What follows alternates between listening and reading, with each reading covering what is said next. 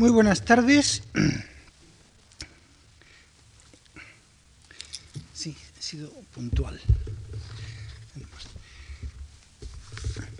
Vamos a ocuparnos hoy, según está previsto en el programa de esta serie de conferencias, del folclore. Mm, todos los que se han ocupado de folclore hasta ahora, naturalmente, eh, han contactado o han topado o se han encontrado con la sociología, eh, lógicamente, y siempre ha ocurrido así. En algunos casos mm, se han hecho, como todos sabemos, muchos estudios sociológicos sobre el folclore. Pero quizá no se ha, no se ha insistido suficiente, no se ha dejado claro que no, ya el folclore en general, sino que el folclore musical, eh, la música folclórica, es una materia, lo esencial de la música folclórica es una materia que entra, por lo menos en gran parte, dentro de la sociología de la música, toda ella. No me refiero, claro, a la, a la recogida de materiales folclóricos, no sé, al trabajo de ir, de ir, al trabajo de campo, por decirlo así, a ir a recoger canciones o danzas, a grabarlas, a transcribirlas, a clasificarlas. Naturalmente, eso es un trabajo de tipo musicológico especializado. Pero la consideración de cómo, mm, cómo se produce el, el hecho folclórico, cómo se condensa, se dispersa, todas sus misturas, contactos, migraciones mm, y muchas más cosas que, veremos, todo, este mecanismo de, la actividad folclórica mm, no es realmente musicología, ni tampoco historia de la música, ni siquiera estética, sino que es realmente sociología de la música. Lo primero tendríamos que intentar definir, y no lo vamos a hacer, lo que vamos a hacer es más bien, como, diría un amuno, confundir. Yo temo que hoy salgan ustedes de aquí mm, mucho más confundidos de lo que podían estar cuando entraron sobre el tema del folclore, porque eh, yo seguramente les voy a transmitir la confusión que yo mismo tengo. Aunque llevo ya seis años recogiendo material en este sentido. Y he trabajado bastante, o relativamente bastante, eh, en algunos de estos aspectos, mm, lo que pudiéramos llamar conclusiones claras y definitivas no, no, las veo aparecer por ninguna parte. Todo lo contrario, parece que lo, que lo que más aparece son consideraciones críticas y más bien negativas en torno a lo que se ha dicho hasta ahora del folclore pero sin que se encuentren demasiadas cosas positivas y afirmativas. Ante todo, mm, claro, habría que definir o, tratar de delimitar un poco qué es el hecho folclórico. Pero eso ya es de una dificultad extremada. Mm, a veces se menciona la famosa frase de Fernando Ortiz, fue uno de los más grandes musicólogos de América, el creador realmente de, todo el estudio de la música afrocubana, Fernando Ortiz en el Congreso de Sao Paulo de 1954, cuando se presentaron una cantidad enorme de, de, propuestas y de teorías contradictorias entre sí sobre lo que era folclore, era ya viejecito Fernando Ortiz, y dijo, pues llevo estudiando más de medio siglo una cosa que parece que no se sabe bien lo que es, el hombre había hecho una labor ya inmensa, había publicado todos esos libros realmente imponentes sobre el folclore cubano, sobre la música y el teatro de los negros en Cuba, sobre el tabaco, sobre la calle de azúcar, sobre, sobre incluso sobre el lenguaje. Y de pronto se encontraba con que eh, realmente no se sabía sobre qué estaban trabajando, cuál era la base profunda del trabajo.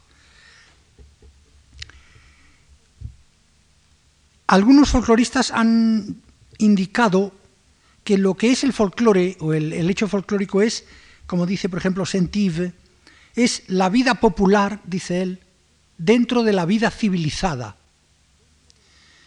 Habría que retocar un poquito esto en el sentido de que vida civilizada, eh, supongo que quiere decir una civilización más industrializada y más tecnologizada. Es decir, sería actividades de la vida popular dentro de una cultura o de una civilización más tecnologizada y organizada. Algo así. Eh, dice este mismo folclorista, sobre la base de una sola cultura, un solo tipo de nivel de civilización, dice él, no hay folclore. Es decir, esto lo piensan muchos folcloristas, que en realidad el folclore alude a, cierto desnivel. Es decir, dentro de un, de un, de un estrato cultural y de civilización hay unas cosas de tipo, por decirlo así, inferior, que recuerdan como culturas eh, atrasadas, visto desde esa perspectiva más industrializada. Y eso es el folclore, o por lo menos ahí se instala el folclore.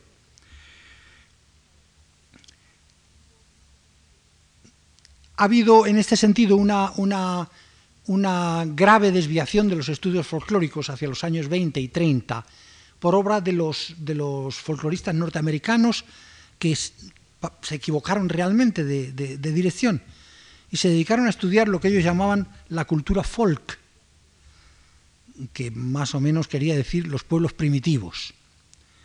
Pero es que, eh, bueno, ya han regresado de su, digamos, de su despiste. Es que realmente no es eso. El folclore justo, justo no es eso.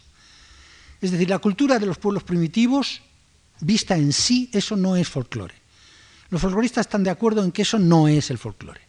Lo sería si eso estuviera integrado dentro de otra cultura de tipo más, eh, más moderno. Parece que siempre es algo que, eh, que mira hacia atrás, algo antiguo, o rústico, agrario, o rural en general, primitivo.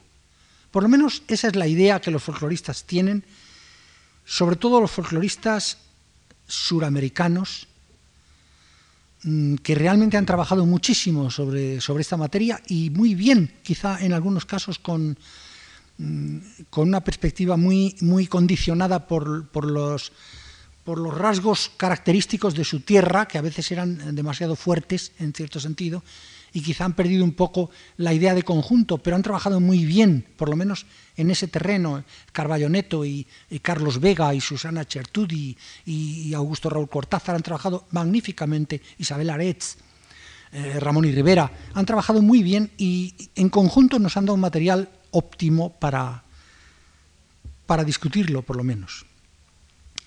El, el, folclorista brasileño Paulo de Carballo Neto, por ejemplo, se atrevió valientemente Mm, a hacer lo que él llamaba el catálogo del folclore, que es una lista de aquellas cosas que el folclore comprende o de, aquellas actividades dentro de las cuales se da el, el hecho folclórico.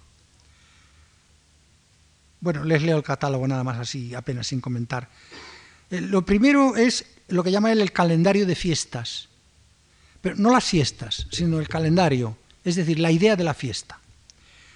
Eh, la institución o motivación de una fiesta para Carballo Neto es un hecho folclórico. Mm, bueno, habría que aquí eh, rectificar ligeramente y pensar, por ejemplo, que las fiestas de origen cívico parece que se resisten un poco, de momento, al menos a entrar en esa clasificación. Mm, o por lo menos esa sensación recibe uno. Quiero decir que una fiesta milagrera que se, que se remonta al siglo XII, por ejemplo, pues tiene ya un aire folclórico, evidentemente. Está rodeada de, elementos folclóricos. Yo me acuerdo de pequeño cuando yo veraneaba en un pueblecito de Segovia y el día, no me acuerdo qué día era, pero el 2 o el 3 o el 4 de septiembre, un día de esos, eh, pues había una romería, había que ir al, Cristo del Caloco. Y yo, que era muy pequeño, me acuerdo muy bien de que aquello era un, verdadero espectáculo. todo el pueblo en masa iba allí andando, era un espectáculo realmente. Es decir, que ese tipo de fiestas realmente sí que son folclore, de alguna manera. Pero en cambio pensamos que una, una fiesta cívica, como puede ser la de la Constitución, pues no responde mucho a lo que los propios folcloristas llamarían folclore, porque ahí no hay nada nada rural, nada primitivo, sino un poco todo lo contrario, no es algo muy ciudadano. Pero en fin. Luego, según Carballo Neto, viene el material folclórico, que es inmenso, el material, perdón, el material poético. Inmenso. Canciones, refranes, adivinanzas, los dísticos, los, los, todas estas formas de, contar una cosa de tipo acumulativo. Bueno, es un material inmenso. Luego hay otro, otro repertorio muy grande que él llama narrativo, que naturalmente son todos tipos de leyendas y de, y de, y de memorias, recuerdos, relatos que pasan de alguna manera a la comunidad.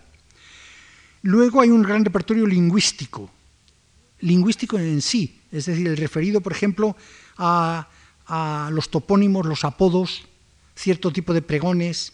Se podría añadir también las ultracorrecciones, las maneras de hablar, mmm, las maneras de hablar demasiado elega intencionadamente elegantes mm, que todavía se, se, mantienen en los pueblos, como de estas cosas de con perdón de la mesa y, o decir bacalado, por ejemplo, este tipo de ultracorrección. Eh, luego hay un repertorio grandísimo mágico, por supuesto. Ahí entran no solo todas las supersticiones en salmos, conjuros, etcétera, sino todo el terreno medicinal, que es muy grande. Eh, el curanderismo. Luego, todo lo que él llama folclore social, que no sé si esto es muy. si la designación no es muy, no es muy precisa no muy atinada, que son la realización de todo género de fiestas, representaciones que pueden ser musicales, teatrales, de danza, baile, música, juegos, máscaras, disfraces, mojigangas, todo eso. Y por último, lo que él llama el folclore ergológico, que es eh, aquel, aquel folclore que, que acaba en un producto, en un objeto.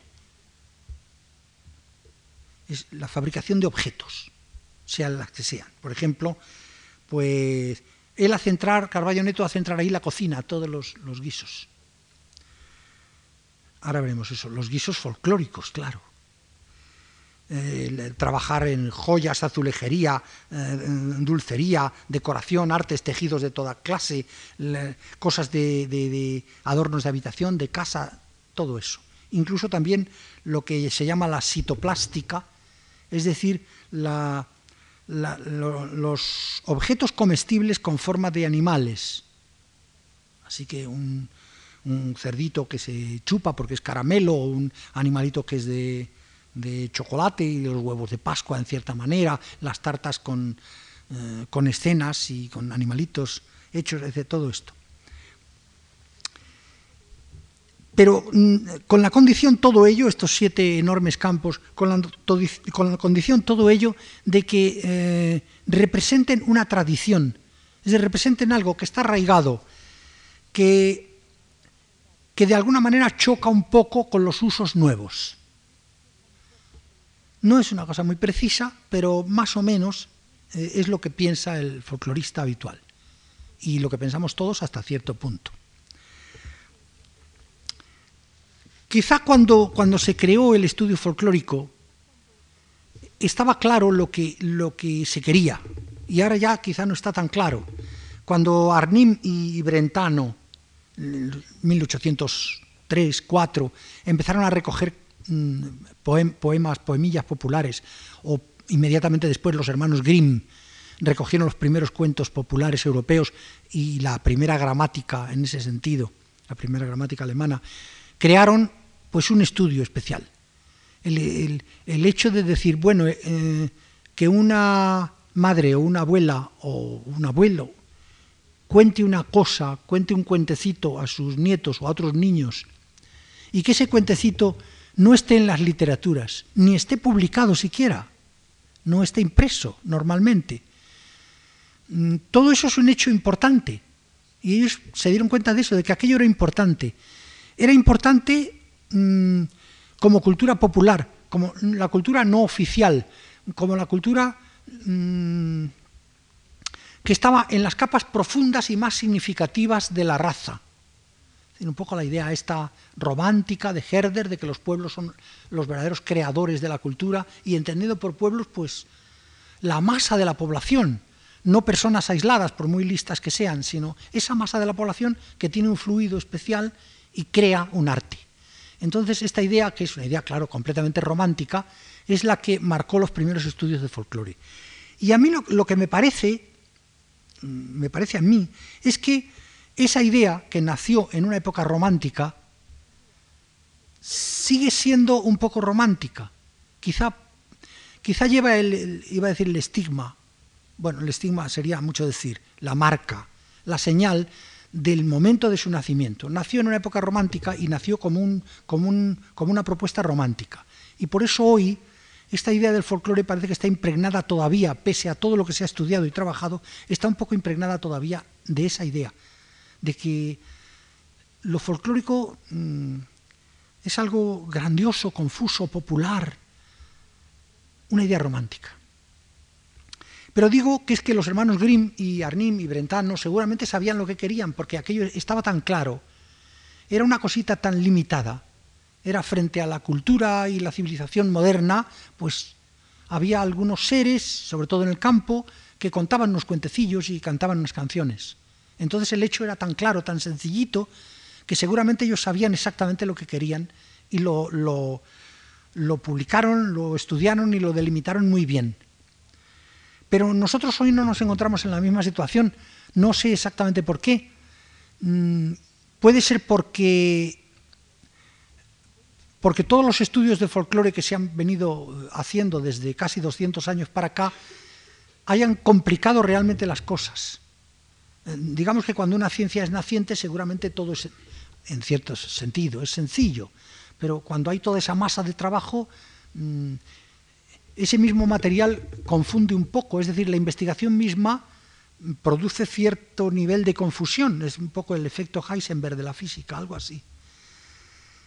También puede ser simplemente que los hermanos Grimm, lo que ellos consideraban folclore era muy poco, y hoy lo que consideramos folclore es mucho, hasta el punto de que algún folclorista se ha dejado de decir de que toda actividad humana si es tradicional, es folclore.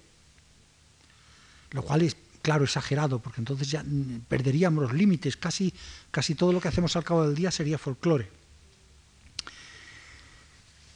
El, mismo folclorista eh, brasileño Carvalho Neto ha hecho un, intento de delimitar cuáles son los rasgos del hecho folclórico, los rasgos del, del objeto o del hecho o de la actividad folclórica. Para él son cinco rasgos. Dos de ellos los considera específicos y tres eventuales, seguramente quiere decir discutibles. ¿no? Los específicos son que aquel objeto, aquella actividad sea anónima y no institucionalizada. Para él esto es lo básico. Para él eh, citamos a Carballo Neto porque él representa un poco la idea clásica de folclore. Es decir, el objeto, la actividad, el hecho folclórico ha de ser anónimo y no institucionalizado. Esas dos cosas son las esenciales.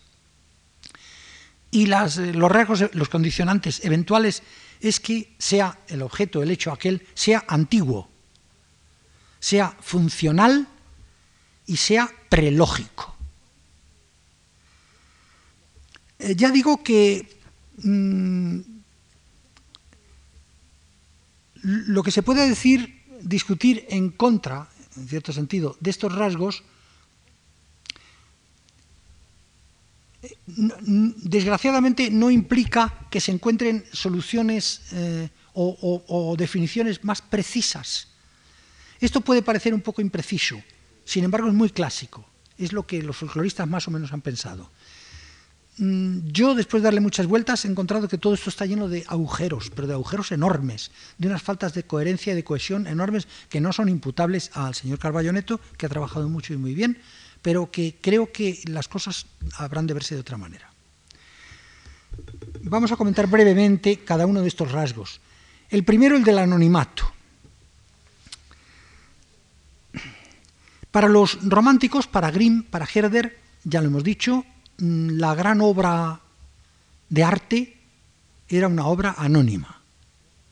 Entendiendo por gran obra de arte aquellas obras que, según los románticos, representan el espíritu de un pueblo, como puede ser, por ejemplo, pues las, las, grandes epopeyas, el Kalevala, los Nibelungos, el, el Ramayana o la canción de Roldán o el poema del Cid o bien las catedrales, las grandes catedrales medievales. Es decir, estas grandes obras mm, pensaban ellos que son producto de la colectividad. La verdad es que eh, la idea es, bonita y es, es, una idea emocionante, pero yo creo que eh, ni Herder ni Grimm se explicaron con la suficiente claridad, en el sentido de de explicar cómo, de describir cómo una multitud puede crear un poema.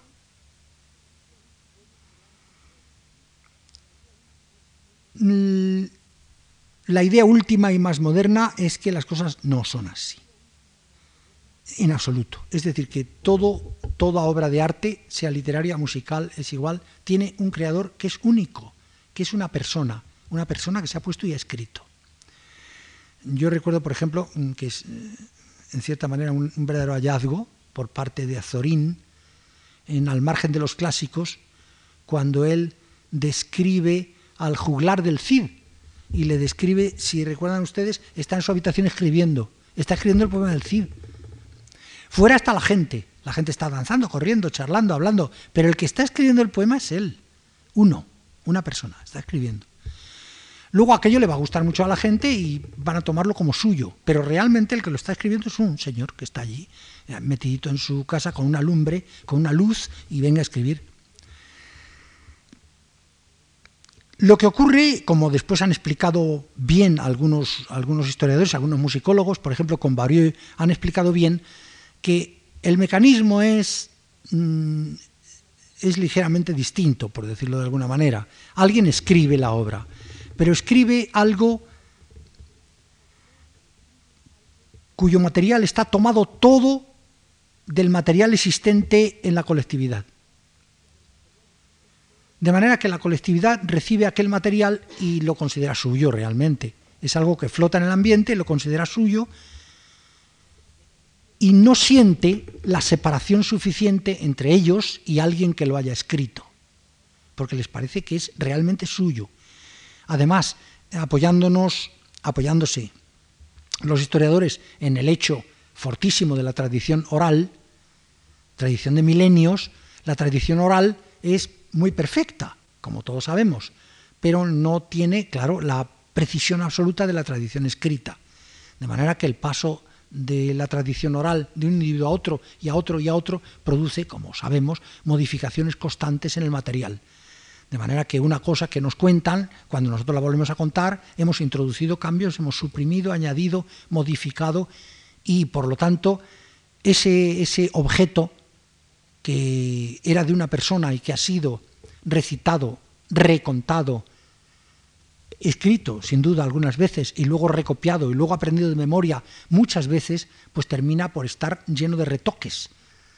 Retoques que son imputables a muchísimas personas. Así que en dos sentidos la obra se convierte en colectiva. Una porque el autor ha utilizado un material que estaba en la mente de todos y otro porque luego esa colectividad realmente ha intervenido.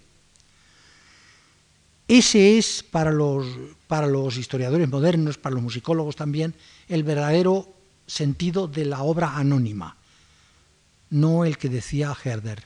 Ese es el sentido de la obra anónima. La obra es anónima por eso. Es decir, el anonimato de las obras no es un origen, sino es un proceso la obra, digamos, termina por ser anónima, pero no empieza por ser anónima. Eso ya lo ha pensado, pues no sé, Mersman, Gerol, Sentive, eh, incluso, bueno, también Bartok alguna vez lo deja decir, aunque Bartok es muy tradicionalista. Eh, cuando miramos alrededor nuestro en las cosas que están cerca, podemos aprender muchísimo, muchísimo de las cosas que están lejos. Quiero decir que para saber lo que ha ocurrido en el siglo X, en determinadas circunstancias, pues a lo mejor con mirar en nuestra casa, pues lo sabemos. En mirar a la gente, mirar cómo se comporta la gente y lo que hacen. Bueno, pues lo que hicieron en el siglo X seguramente se parecía bastante. Nosotros ahora podemos ver, lo podemos ver, el nacimiento de una obra determinada. No podemos ver el nacimiento de una obra en el siglo X porque eso no está ya a nuestro alcance. El material se fundió y desapareció. Pero ahora sí podemos. Nosotros sabemos, por ejemplo, que determinadas músicas conocidísimas y popularísimas, sabemos quién es el autor y cuándo la escribió y cómo era ese individuo y en algunos casos hasta tenemos una foto suya y hasta una pequeña biografía en algunos casos. Pues no sé, una canción como el Ayayay, pues sabemos quién la escribió y cuándo y para qué. Fue una canción que ganó un concurso en el año 1926, creo, y sabemos cómo se llama el autor, Osman Pérez Freire, y todo eso lo sabemos. Es posible que dentro de 100 años ya sea imposible, bueno, muy difícil rastrear esos datos, pero ahora lo sabemos. Y y, sabemos quién ha escrito la parrala o, tatuaje porque, porque lo hemos tenido al lado, yo lo he tenido al lado, yo a esa persona he hablado con ella.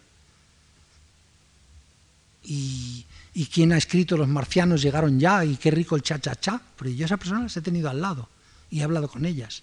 Es decir, esas personas existen todavía, algunas se han muerto, pero otras existen. Es decir, sabemos que hoy lo sabemos y podemos trasladar ese conocimiento al siglo X o al siglo VIII o cuando queramos, y seguramente el mecanismo no varió sustancialmente. Es decir, por anonimato debemos entender eso, no la idea romántica.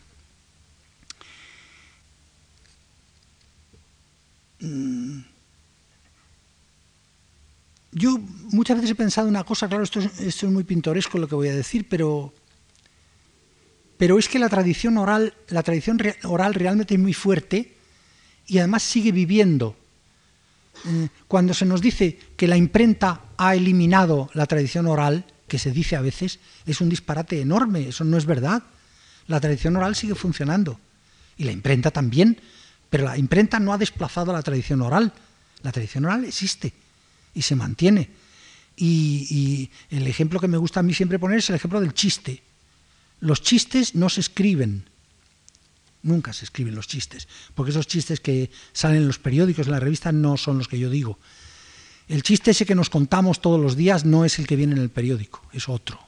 Y ese tipo de chiste normalmente no se escribe. Y ese chiste se maneja solamente a través de la tradición oral. Y sin embargo, esa tradición oral es eficacísima. Como nosotros sabemos, nos van a contar un chiste y ah, ya, ya lo sé. ¿Y cómo lo sabe uno? Pues no sé, pero eh, yo ya me lo han contado a veces en ciudades distantes. Pero el chiste ha llegado y rápidamente. Es decir, la tradición del chiste es muy rápida, es una cosa veloz. Y, además, no solo corre el chiste y se modifica ligeramente, dando un ejemplo magnífico de lo que es la tradición oral esa que buscaba Pidal en los romances, ¿no? Sino que además el chiste se mantiene. Pero no un año ni un mes, sino que se mantiene muchísimo. ¿Alguna vez algunos de esos humoristas que salen en la televisión y cuentan chistes, no alguna vez, muchas veces, cuentan chistes muy antiguos? Por ejemplo, yo les he oído contar chistes que me habían contado a mí de pequeño, cuando yo iba al colegio. Es decir, que muchos chistes de esos están perfectamente vivos y sanos medio siglo, que yo sepa. A lo mejor tienen mucho más, pero de luego medio siglo están en perfecto estado esos chistes y se mantienen muy bien. Y yo diría también incluso que eh, tiene todas las características perfectas para el estudio de la tradición oral, el chiste. Incluso una más, que no cabe duda que el chiste no lo ha creado la colectividad, el chiste lo ha inventado alguien. Una persona lo ha inventado. Bueno, cada chiste lo ha inventado una persona, o habrá personas que hayan inventado varios chistes, personas muy, muy graciosas. Pero el chiste lo ha inventado una persona. Lo que pasa es que hay un pequeño elemento que eh, no se ha estudiado y es que en ese caso la persona mm, no tiene, yo diría que el que inventa el chiste mm, no tiene interés en presentarse como autor y además no puede, literalmente no puede, porque el chiste lo inventa alguien. pero no puede presentarse como autor, ni se puede buscar, ni él tiene interés, es algo que no puede ser. No puede ser porque el chiste tiene tal identificación con los supuestos colectivos que ahí ya el autor no entra, no, puede entrar. Y luego hay un, un rasgo psicológico, como es una cosa, el chiste es algo de éxito inmediato, es algo que muy ingenioso, que tiene gracia, que tiene que hacer reír, nadie puede presentarse normalmente como autor de una cosa tan, tan volcada al éxito inmediato y fácil, no, no se puede. Yo a veces he imaginado que pues un señor está por la noche en su casa dando vueltas y se le ocurre un chiste, pero un chiste a lo mejor buenísimo. El chiste se acuerda él y a la mañana siguiente llega a la oficina y dice, os voy a contar un chiste de formidable que, me han contado. Y lo cuenta, de un éxito enorme. ¡Ah, qué bueno, tal! Y lo ha inventado él pero no puede decir lo he inventado yo. Pero sin, duda lo ha inventado.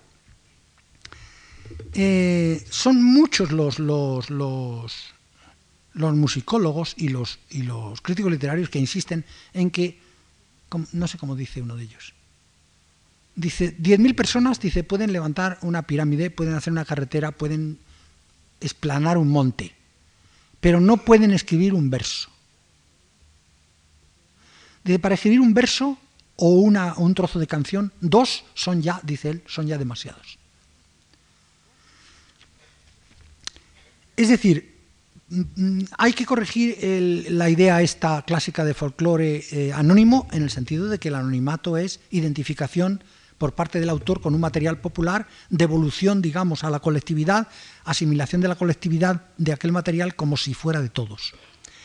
Y algo más problemático todavía presenta eh, la idea esta de que el folclore, para ser folclore, tiene que ser no institucionalizado. Es decir, el folclore, dice los, los clásicos, los folcloristas clásicos, tiene que ser una cosa espontánea, libre, que se hace porque sí, por, o bien por una necesidad inmediata, o bien por gusto, por placer, pero no de una forma organizada. Por ejemplo, no en una escuela, no en un instituto, no en una, eh, no en una entidad que se dedique a fabricar aquello. Esto para los folcloristas está muy claro. Sin embargo, eh, la cosa no, no es tan clara, porque por ejemplo, eh, Cortázar, Augusto Rol Cortázar, nos dice, si en una escuela de danza se hacen representaciones de danza, dice Raúl Cortázar, dice, eso no es folclore. Dice, porque esas danzas no se realizan espontáneamente, porque no las hace gente del pueblo, porque son el resultado de una enseñanza sistemática y porque no son expresión funcional de un folclore localizado. Es decir, porque a lo mejor están enseñando danzas salmantinas en una escuela en Oviedo y ya eso para, para Cortázar ya elimina la idea de folclore.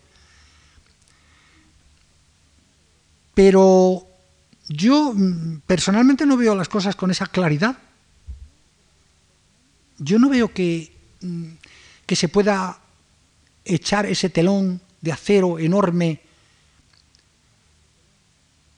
Mario de Andrade, por ejemplo, el inteligente pensador brasileño, dice que todo eso es aprovechamiento burgués del folclore, pero no es folclore.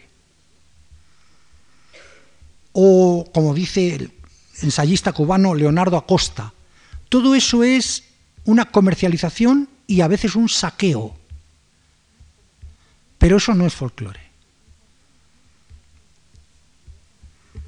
En cuanto hay enseñanza institucionalizada, en cuanto hay utilización comercial, en cuanto hay deslocalización, ya no hay folclore. Yo todo eso lo veo muy, muy confuso, muy confuso. Algunos folcloristas han intentado hacer como pequeños apartados diversos para esos casos. Por ejemplo, Isabel Aretz dice que se podría llamar a los objetos folclóricos que no son producidos espontáneamente, sino, por ejemplo, en una en Arte España, por ejemplo, o en Fundart, una empresa de estas que se dedica a hacer objetos folclóricos, que no se le debe llamar objeto folclórico, sino que habría que buscarle otra denominación. Ella dice manualidades. Bueno, pero eso no resuelve la cuestión. Yo a veces he pensado que habría que distinguir entre el, el objeto folclórico como resultado y el hecho folclórico como actividad. Quizá esa distinción pudiera salvar algo de ese, de ese enorme problema que se, que se genera aquí. Porque si naturalmente en una escuela de danza enseñan a danzar correctamente una danza folclórica, el resultado, el resultado evidentemente es folclore, o podría considerarse folclore, el resultado. La actividad quizá no. Es decir, quizá aquello fuera un hecho, folclórico, un hecho folclórico, pero no una actividad folclórica. Quizá se puede crear folclore sin estar haciendo folclore. Es posible. Luego también habría que tener en cuenta que, claro, para todos estos investigadores el folclore es un, es un producto que viene del campo, es un producto agrario, es rural absolutamente. Ellos se niegan, en general, ahora van cediendo algunos, pero en general se niegan a admitir que el folclore venga de otra parte. Y sin embargo, no hay más remedio que reconocer que hay un folclore que surge en las ciudades. Porque bueno, esto sería lógico y puede justificarse, pero no hace falta justificarlo porque, como dicen, como decían los escolásticos, contra factum non valet argumentum. No hay que justificar nada. En las grandes ciudades surge folclore. Podemos llamar folclore al vals. El vals ha surgido en Viena, por lo menos un tipo de vals. Es posible que venga del Ländler, que haya sido tomado en parte de una danza campesina que allí se ha urbanizado y se ha convertido en una elegante o bastante elegante, según los casos, danza de salón, y que haya sido allí por Lanner y Zirer y, toda la familia Strauss, haya sido popularizado y tocado en todos los kioscos, en todas las salas de baile y luego en los grandes salones. Pero se ha convertido en un elemento folclórico, que además ha corrido por todo el mundo, como todos sabemos, ha llegado a América. Ha llegado a América a los salones, y de los salones de América ha pasado al folclore. De manera que hay países como, pues no sé, como Venezuela, por ejemplo, y otros muchos, pero en fin, como ponemos el caso de Venezuela. En Venezuela el vals ha entrado en el folclore, de manera que hay una cantidad de, de músicas folclóricas que son literalmente valses. Ese vals ha salido del salón, y del salón, del salón de Caracas ha traído su material del salón de Viena. Es decir, que el vals de alguna manera es folclore. O el tango. El tango sabemos muy bien que ha nacido en, las orillas del Plata, Montevideo y La Plata y Buenos Aires, y ahí ha nacido el tango. Que haya un apoyo posiblemente en alguna danza rural es posible, pero se ha creado allí. Y sin necesidad de irnos tan lejos, en España tenemos el flamenco, del cual es mejor no, hablar porque es una materia tan inmensa y tan, vidriosa es mejor no, entrar ahí, pero evidentemente, evidentemente y sin ninguna duda, el flamenco es un folclore ciudadano, es un folclore urbano, que no tiene nada que ver con el campo ni con eh, la cosa agraria. Si su origen, si en su origen hay algo campesino o, de, o aldeano, pues bien, puede ser. Pero en su estado actual, por lo menos desde el siglo XVIII, que finales, que cuando sabemos que aparece con cierta claridad, evidentemente el flamenco es ciudadano. Y además el flamenco es institucionalizado. Es decir, el flamenco se enseña, pero se enseña desde el punto de vista folclórico. O sea, uno no tiene más que pasar por, por la chanca en Almería y ahí uno ve todos los niños con sus magnetófonos estudiando el cante y la danza. Y lo mismo pasa en Granada. Es decir, que, mm, que eso se aprende. Y se aprende sistemáticamente y se aprende para cantarlo en, colmados y cortijos y, tabernas sistemáticamente en la ciudad. Mm, con esto quiero decir que la no institucionalización es completamente vidriosa y peligrosa de mantener. El ideal, claro, quizá el ideal romántico del folclore sería que unos campesinos, alegres porque la cosecha ha sido rica, salen todos de pronto y se ponen a danzar pero eso no, quizá no ha ocurrido nunca. Eh, los campesinos salen a danzar porque saben la danza esa, se la saben muy bien, la han aprendido y alguien la, ha pensado y la ha escrito y la ha coreografiado. Es decir, que aun en ese caso muy rural, mm, algo de institucionalización hay.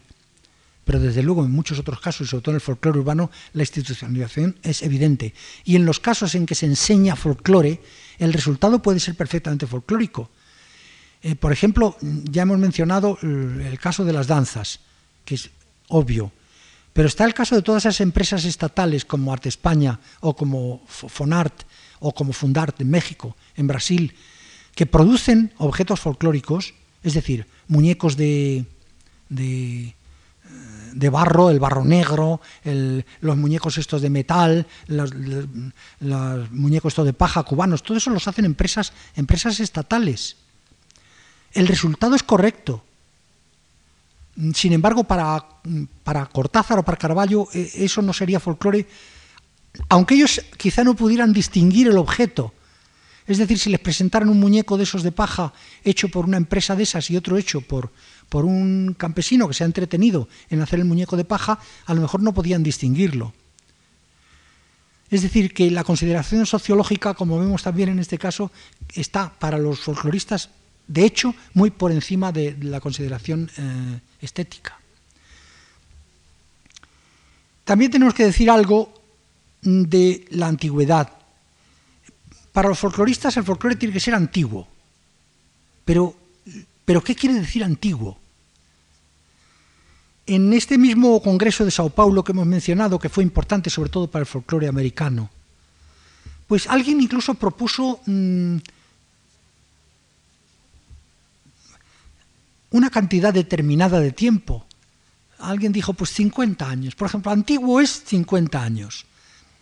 Em, porque evidentemente algo hay que decir, es decir, si dices antiguo, pero antiguo, ¿cuánto de antiguo?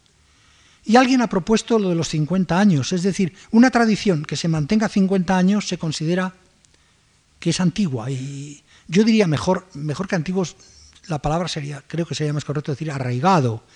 Pero en fin, Claro, hace falta una cierta antigüedad, es decir, que se mantenga un cierto tiempo. Pero ¿cuánto? Eh, para los folcloristas la antigüedad es un grado de nobleza. Recordemos, por ejemplo, que casi todos los folcloristas, o muchos folcloristas, cuando estudian la música, tienden, en general, algunos no, pero tienden a decir que aquella música es muy antigua y a relacionar, pues yo qué sé, la sardana, por ejemplo, se ha relacionado con las danzas griegas. Es decir, los, navegantes griegos que llegaron a, a Rosas y a Emporion, a Ampurias, pues danzaban, seguramente, vamos. Y entonces algunos folcloristas han dicho, pues claro, esto, esta especie de solemnidad, esta cosa nobleza y cierta gracia y cierta, al mismo tiempo cierta pesantez y luminosidad mediterránea, la danza griega claro, eso no, no, es, no, es, muy, no es muy científico. Es, más bien el tratar de darle nobleza a la cosa. O que la danza de las espadas, la espatadanza vasca, pues es lo mismo que las danzas de los iberos. Eso es absolutamente indemostrable. En todo caso, es posible que algún elemento muy antiguo se haya filtrado hasta hoy, pero lo que sabemos de verdad es que casi todas las músicas folclóricas que conocemos son del siglo XVIII. Están rehechas en el siglo XVIII y XVII, rehechas. Es decir, es posible que alguna sea bastante antigua, o quizá muy antigua, pero nosotros ya no la podemos reconocer como tal.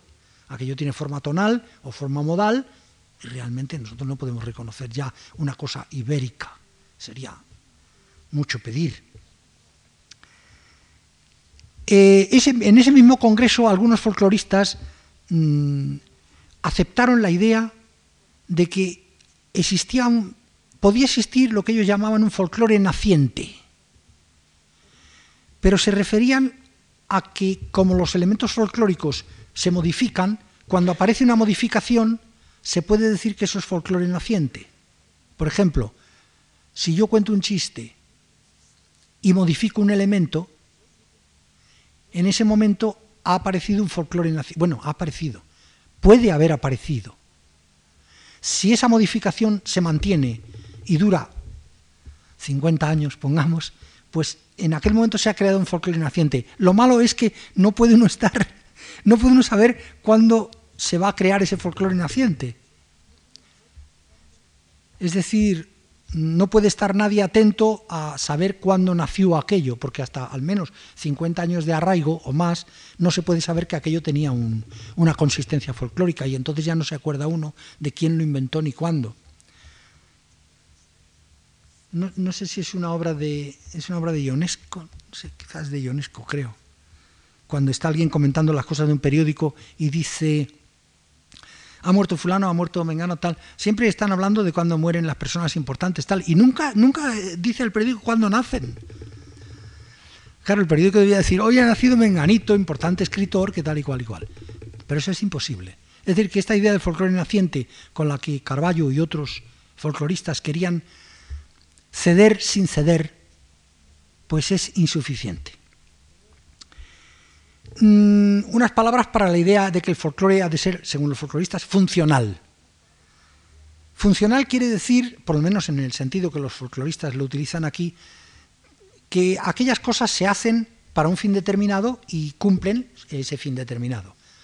Ya quiero decir que no, que no son un puro. que no son gratuitas, están hechas para algo. Pero yo creo que aquí el folclorista clásico se contradice. En el siguiente sentido, si el folclore es una supervivencia y, vive en una sociedad más tecnologizada, aquella cosa que se hace y que es eficaz y es funcional, los otros mm, habitantes de la zona que están más tecnologizados la hacen también, pero mejor, evidentemente. La hacen de una manera más adecuada, o más rápida, más eficaz, más limpia, como sea. Entonces la funcionalidad de ese folclore queda en cierta manera disminuida, evidentemente. Lo que habría que decir más bien es que el folclore, se podría decir, fue funcional, fue, pero en el momento que está enfrentado a, análisis más finos de los, de los, mecanismos y de los sistemas, su función evidentemente mm, es menos eficaz que la de otro sistema. Por ejemplo, si, no sé, en un pueblo no hay agua, entonces todo el mundo mm, tiene cántaros, unos magníficos cántaros. Esos cántaros se van a la fuente, se llenan de agua y se colocan en una cantarera, que es ese mueble tan bonito que hay en Castilla, está en los zaguanes, se pone la cantarera y los cántaros. Claro que es funcional. Naturalmente que esos cántaros son estupendos, y sirven para mantener el agua fresca, etcétera, y la cantarera es muy útil y está muy bien, si no cabe duda, todo eso es cierto. Pero si en ese pueblo un día llega la conducción de agua y, no hay más que abrir el grifo, entonces, ¿qué ocurre? ¿Podemos seguir llamando funcional a la función de los cántaros y las cantareras?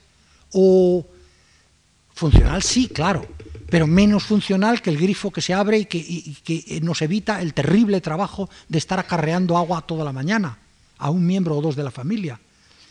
Evidentemente ha perdido funcionalidad. Yo creo que ahí deberían de corregir en el sentido de decir, el folclore fue funcional, claro. No se trata de una gratuidad, como muchos lo ven ahora, que piensan, pues una danza, qué bobadita, graciosa. No, fue funcional, todo se hacía para algo.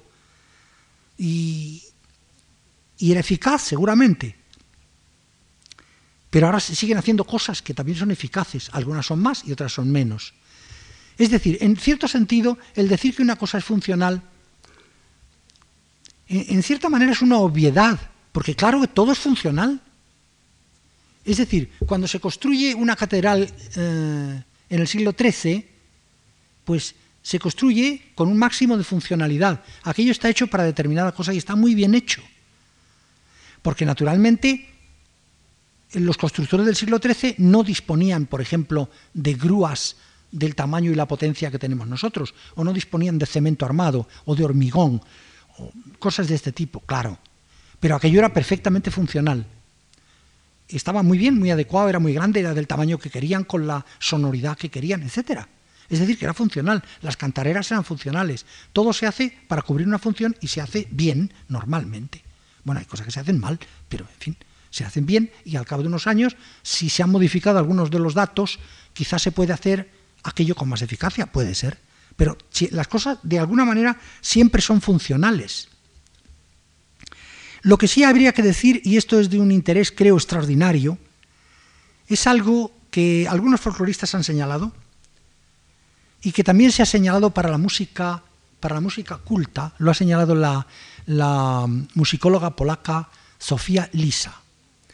Dice Sofía Lisa que una obra musical tiene como dos, dos caras.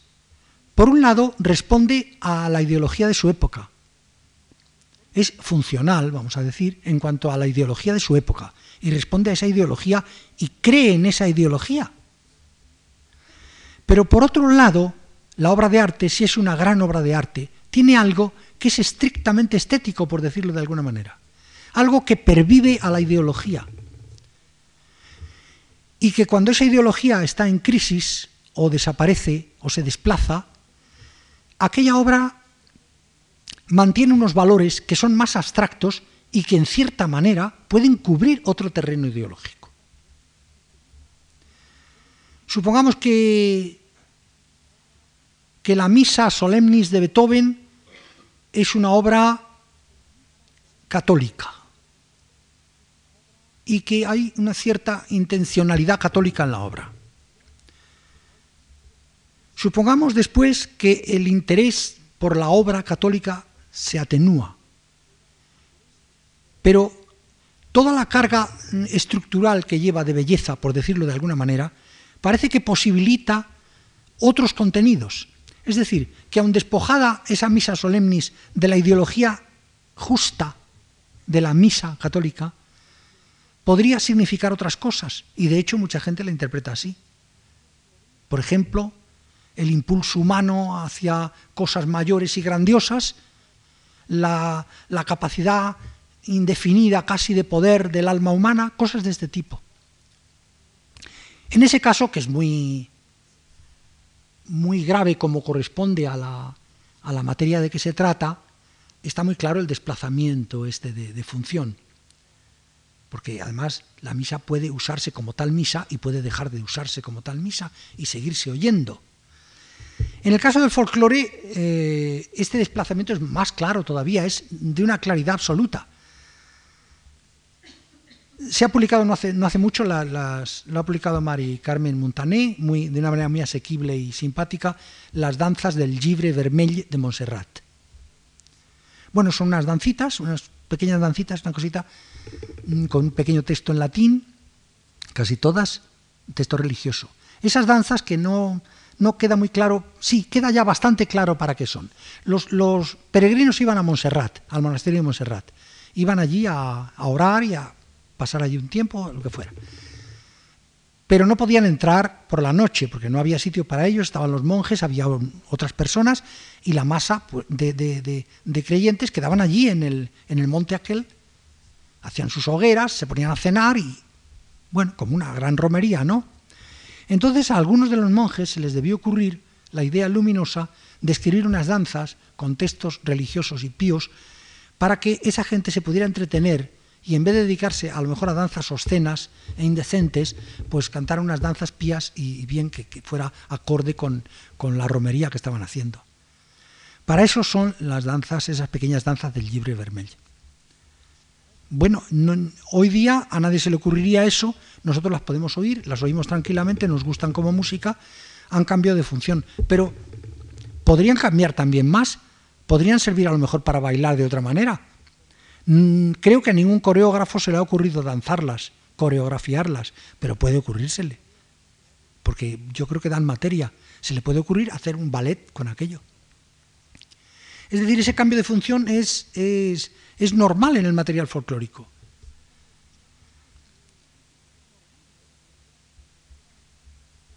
Incluso a veces con, verdaderas, eh, con verdaderas, con verdaderas eh, sorpresas Bueno, ahora lo diremos. Antes de ir a eso, nos queda todavía un, rasgo más. Dice Carballo, el, folclore, el hecho folclórico tiene que ser prelógico. Prelógico para estos folcloristas quiere decir primitivo. Es decir, yo creo que ellos parten en general de la idea de que nosotros hoy somos listos, inteligentes y sabios y sabemos lo que hacemos, somos lógicos. Mientras que esa gente antigua no eran lógicos, eran prelógicos. Es decir, hacían unas cosas que estaban mal y nosotros ya hemos descubierto que eso estaba mal y que se debe hacer de otra manera. Bueno, es una cosa tremendamente ingenua, ¿no? Mm.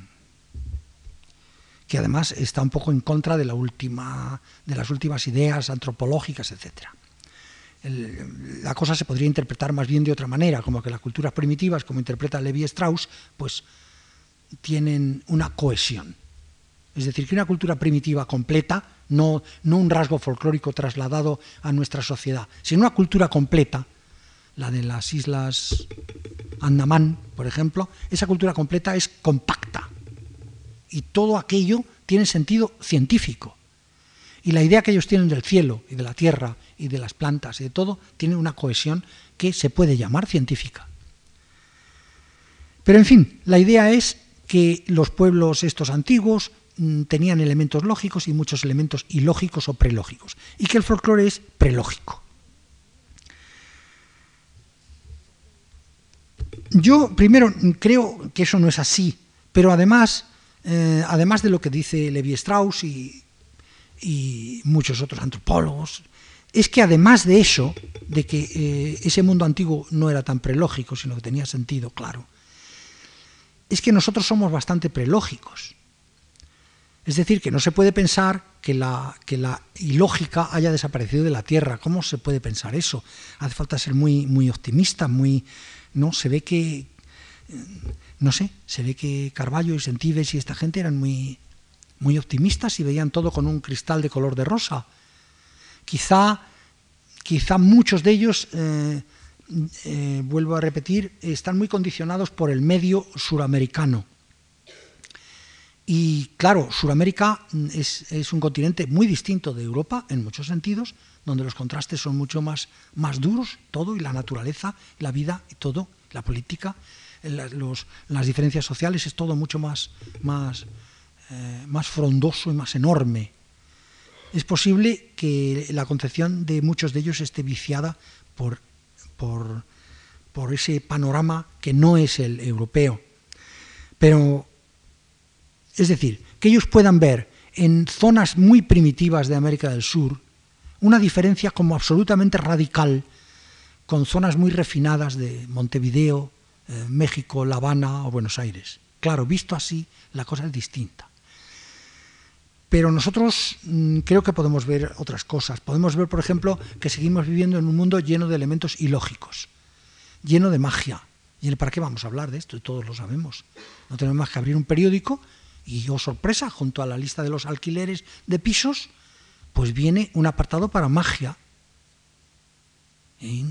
Dice, se echan las cartas, se adivina el porvenir, teléfono tal. Se hace el tarot. Alguno dice dice, adivinación de futuro, satisfactoria solución de problemas. Ah, o sea, está muy bien, el futuro siempre es bueno. Bueno, digo yo, porque si se resuelven los problemas, gracias a esa, a esa señora del tarot o señor del tarot, pues es que el futuro es bueno o por lo menos, y si iba a ser malo, podemos modificarlo. Otro anuncio dice, trabajos de alta magia, garantizados y rápidos. Que me deja muy perplejo a mí ese anuncio, por cierto. No sé, no sé lo que es, pero me deja muy extrañado. Me recuerda en, refinado y en, sutil, pues una cosa que, se ve en México, en México capital, supongo que en, en los demás sitios también. Allí junto, a, junto al santuario de Guadalupe, pues me acuerdo de un individuo que estaba allí vendiendo unos objetos, era barato, ¿eh? Bueno, barato, barato para nosotros. Quizá para el campesino de allí mexicano no era barato. Vendiendo unos pequeños objetos, hasta un tiesto con una planta y tal, que garantizaban la enfermedad, desgracia e incluso muerte de otra persona. Es decir, uno compra aquello, llega fulanito y dice, mira, te he traído un tiesto. y le deja el tiesto en la casa, ¿no? Y listo. Eh, rápido, y vamos, rápido, tardaba por visto algunas semanas. Y había otra cosa que se echaba, en una monedita que se echaba en un guiso, no, para, no, para, no porque envenenase, ¿eh? sino era una cosa que había que dejar caer en, en un guiso en el agua, luego se podía retirar, no pasaba nada. Y además se guarda uno esa monedita que sirve para varias veces. Pues a mí este anuncio me da esa sensación, ¿no? Trabajos de alta magia garantizados y rápidos. No sé si era algo así, ¿no? Pero en fin, eh, ¿para qué insistir si no vale la pena insistir en esto? Eh, que todos los periódicos lleven la, la sección astrológica, los horóscopos, que todo el mundo siga consultando masivamente a adivinadores, a curanderos, todo esto es normal, entonces nuestro mundo sigue siendo prelógico. Lo que iba a decir antes mm, respecto a la funcionalidad es que existe la posibilidad que creo que no está contemplada por los folcloristas, pero se me ocurre, la posibilidad de una refuncionalización de las cosas. Naturalmente que esto todo lo hemos visto, pero no, normalmente no se ha mencionado. Imaginemos, por ejemplo, pues un caso tan, tan bonito como el, el del gazpacho andaluz. El gazpacho andaluz es algo que no cabe duda que se ha inventado para comer sobre la marcha, para comer muy barato los jornaleros que podían disponer de, claro, de un poco de aceite, claro, en Andalucía, de algo de tomate, cebolla, quizá pimiento, vinagre fácilmente y agua fresca, porque ya se dejaba en un sitio que estuviera fresco, junto a un arroyo o a la sombra. Se echaba, se migaba el pan, que podía ser duro, normalmente, se migaba el pan y era una comida. Una comida, mm, en cierta manera, mm, mm, extraordinariamente bien inventada. Es decir, una comida muy pobre, pero bien, bien ideada, con los medios al alcance, bien ideada. Es decir, de acuerdo absolutamente con los folcloristas, absolutamente funcional. Ha pasado el tiempo y posiblemente los jornaleros en su mayoría han podido comer otras cosas y el gazpacho, bueno, ha quedado un poco obsoleto y después mm, casi ha dejado de comerse, fuera de su, de su sitio. Yo recuerdo cuando era pequeño, bueno, mi padre era andaluz, entonces en mi casa se hacía de cuando en cuando gazpacho, mi madre no, no le hacía especial gracia, pero bueno, lo hacía, ¿no? Pero yo me acuerdo de los otros vecinos, los otros niños y tal, en sus casas nadie comía gazpacho, esto era una cosa rara. Años después el gazpacho ha pasado a los restaurantes y en todos los restaurantes o en muchos hay gazpacho. Bueno, ¿y, qué pensar de todo eso? ¿Cuándo, era el gazpacho folclore? ¿Cuándo ha dejado de ser folclore? O, o si no ha dejado nunca de ser folclore. O sea, si yo voy a un restaurante y pido gazpacho, ¿Estoy haciendo un acto folclórico o no? Si lo como en mi casa, que lo comemos muchas veces en verano, ¿estoy haciendo un acto folclórico o no? Máxime cuando últimamente los grandes sabios sajones y anglosajones han llegado a la conclusión, contraria absolutamente de la que tenían hace 50 años, de que la dieta mediterránea es genial y su dieta es muy mala. Es decir, que ellos se atracaban de grasas, mantequilla, cerdo, tal, y eso es más bien erróneo. En cambio, la dieta a base de pescado, aceite de oliva, fruta, verdura fresca, tal, es óptima. Y entonces el gazpacho ha reforzado, digamos, su función. Es decir, se ha refuncionalizado. Es decir, que hoy se come gazpacho ya decididamente, intencionadamente, porque se dice esto es muy bueno, esto es muy sano, está muy bien, es fresco, es delicioso, además tiene vitaminas. ¿Cómo podemos rastrear en el gazpacho el hecho folclórico? ¿Hasta dónde? ya se trataría de unas sutilezas psicosociales verdaderamente de, lupa. ¿Cuándo es folclore cuándo no? ¿Cuándo ha dejado de serlo? ¿Ha dejado de serlo alguna vez? ¿Vuelve a serlo? O, o en la indumentaria, por ejemplo. En, en Baviera la gente, pues, bueno, pues sigue llevando a veces pantalones de esos bávaros, atacados, calzas atacadas, digamos, sombrerito con su pluma, los charibaris esos con las, las cadenetas esas con campanitas, eh, las mujeres llevan las dirndl, sus blusas, faldas, etc., pero lo lleva la gente por la calle bastante. ¿Qué, ¿Qué pensar de eso? no son aldeanos, no lo llevan para ninguna fiesta. ¿Están haciendo un acto folclórico o no? Esas piezas de, ropa y de indumentaria se fabrican, se hacen en Múnich y en otras ciudades intencionadamente, no para aldeanos que, que canten en la fiesta, pero llega un señor allí y compra un sombrero de esos. ¿Es un hecho folclórico o no? En Madrid hemos visto, y en muchísimas ciudades del mundo, cómo se intenta a veces eh, mm, reciclar o refrescar una fiesta, una, una celebración vistiendo a la gente. Entonces el ayuntamiento puede pagar a gente para que se pongan mantones de Manila, para que se pongan a los hombres una gorra de, visera, una chaquetilla corta, el pantalón ajustado, un, pañuelo de seda aquí, y el ayuntamiento los paga. Y entonces ellos salen por la calle en los días de verbena, y eso le da a la ciudad una, una especie de caché, porque se dice, sí, claro, Madrid, claro, Madrid, Madrid de siempre. como, la gente sabe que no, pero sí. Y entonces, quizá por contagio, pues alguna gente dice, ah, pues yo, yo, yo el próximo año me pongo una chaqueta de esas y una gorra, y va y se lo pone. Y se lo ponen, y, pero ya sin que les pague el ayuntamiento, que se lo ponen de verdad. ¿Y, y eso qué es? ¿Qué es eso? ¿Es un hecho folclórico o no lo es? ¿O hasta dónde? ¿O, lo fue, dejó de serlo, ha vuelto a serlo? ¿Se ha reciclado? Mm, no sabemos. O yo no lo sé, por lo menos y parece que estos folcloristas tampoco. Es decir, es, algo que sobrepasa un poco ese intento de, etiquetación mm, que se ha hecho. Hay, también actos, eh, hechos folclóricos, como son, por ejemplo, pues fiestas callejeras. Las fiestas callejeras de Recife, de Bahía, en Brasil pues salen las bandas a la calle, tocan música, gente que canta, que baila y todo eso. Es un acto folclórico, es lo que llaman allí el frevo. Pero uno va y lo oye, y lo oye despacito. Y aquí le suena como muy raro. Empieza uno a oír una especie de marchiñas modernas que uno, pues, son parecidas a todas las marchas de todas partes. Y luego de pronto oye uno, pues, unas músicas ligeras que uno conoce de todo, pues quizás, quizás, quizás, y dice, qué raro esto, pero esto es Bahía, estos son los negros de, Recife, ¿esto qué es? El hecho de, ese carnaval de Bahía es un hecho folclórico.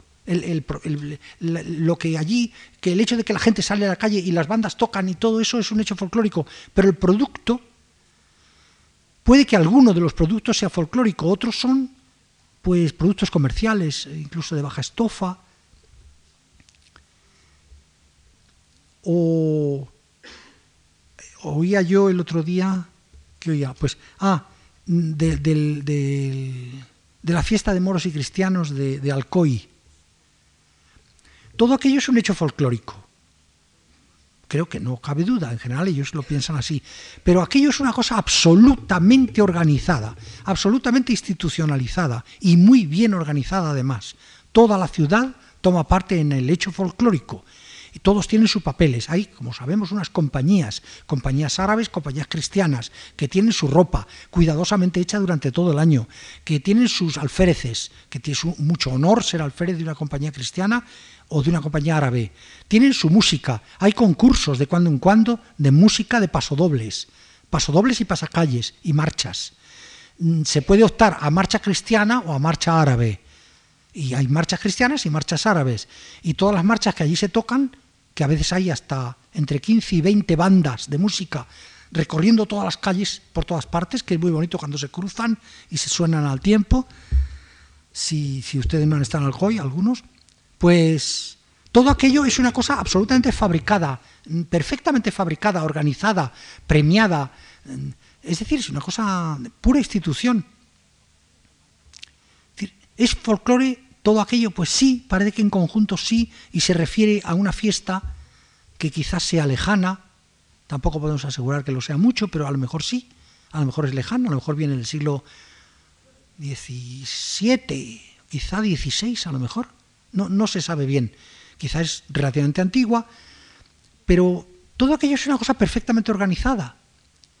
¿Qué es lo folclórico allí? ¿Cómo se puede delimitar exactamente hasta dónde llega el hecho folclórico, hasta dónde llega la materia folclórica, pues es algo bastante difícil.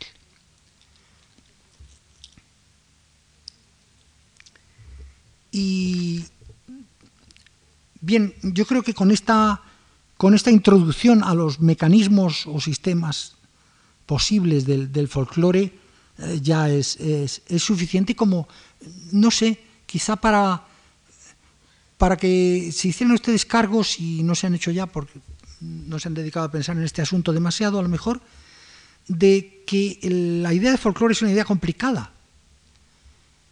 Y en todos los terrenos que se toque, da lo mismo que sea la gastronomía, que sea la música, que sea las adivinanzas, es, es un verdadero problema el distinguir no solo el hecho folclórico del objeto folclórico, sino el hecho folclórico del hecho oculto. Un famoso folclorista finlandés, es eh, Kron, Ilmar Kron, que se dedicaba a recoger versiones por los pueblecitos, versiones de, de cuentos infantiles. Él iba, procuraba hablar con, con las niñas sobre todo, y que le contaran también las abuelitas, tal que contaran el cuento, pues el que fuera, ¿no? El de Blancanieves. Y él tomaba nota y tal y cual. Pero alguna vez él veía las variantes, trataba de seguirlas por todo el territorio. Pero una vez se encontró con que una de las niñas, esas que le contaba los cuentos, tenía el cuento allí. Entonces, él comprendió que y luego ya esto lo, estudió y se, se disgustó muchísimo, porque se dio cuenta, y lo explicó así, que por lo menos en el terreno de los cuentos, en otros terrenos también, la, transmisión escrita perturba la, la, transmisión oral. Es decir, que algunas de esas niñas que le contaban el cuento de Blancanieves, no le contaban el cuento de Blancanieves que le había contado su abuelita, sino el que habían leído en un cuento infantil. Porque los cuentos infantiles se leen mucho. Y la gente regala cuentos a los niños y los niños los leen. Entonces es posible que ese cuento ella, la niña, lo hubiera recibido de su abuelita, por ejemplo. Pero después lo había leído. Y entonces habría hecho una síntesis. Es decir, habría cosas del cuento original de la abuelita y cosas del, del, cuento mm, editado. Suponiendo, que también se puede suponer, que la abuelita lo hubiera leído también y ya hubiera introducido elementos del cuento escrito. Que eso es lo que llaman algunos folcloristas la, eh, es una, especie de deformación primaria del cuento.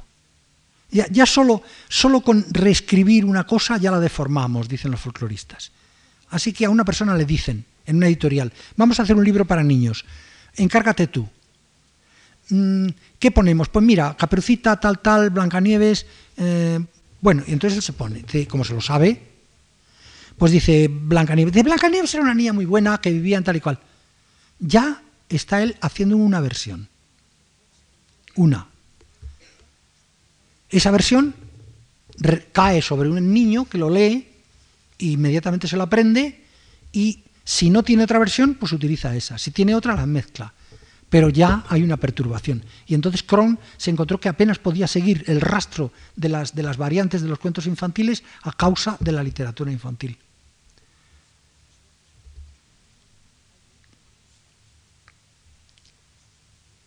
Y por último, lo último que, que, vamos a decir, de lo muchísimo que se podría decir, es otra cosa que yo he pensado también. Bartok era muy entusiasta del, del, folclore como, como actividad clásica.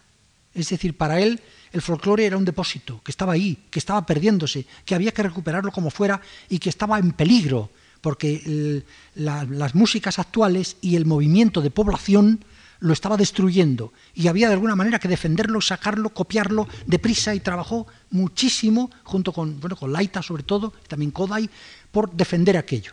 Es la concepción clásica del folclore.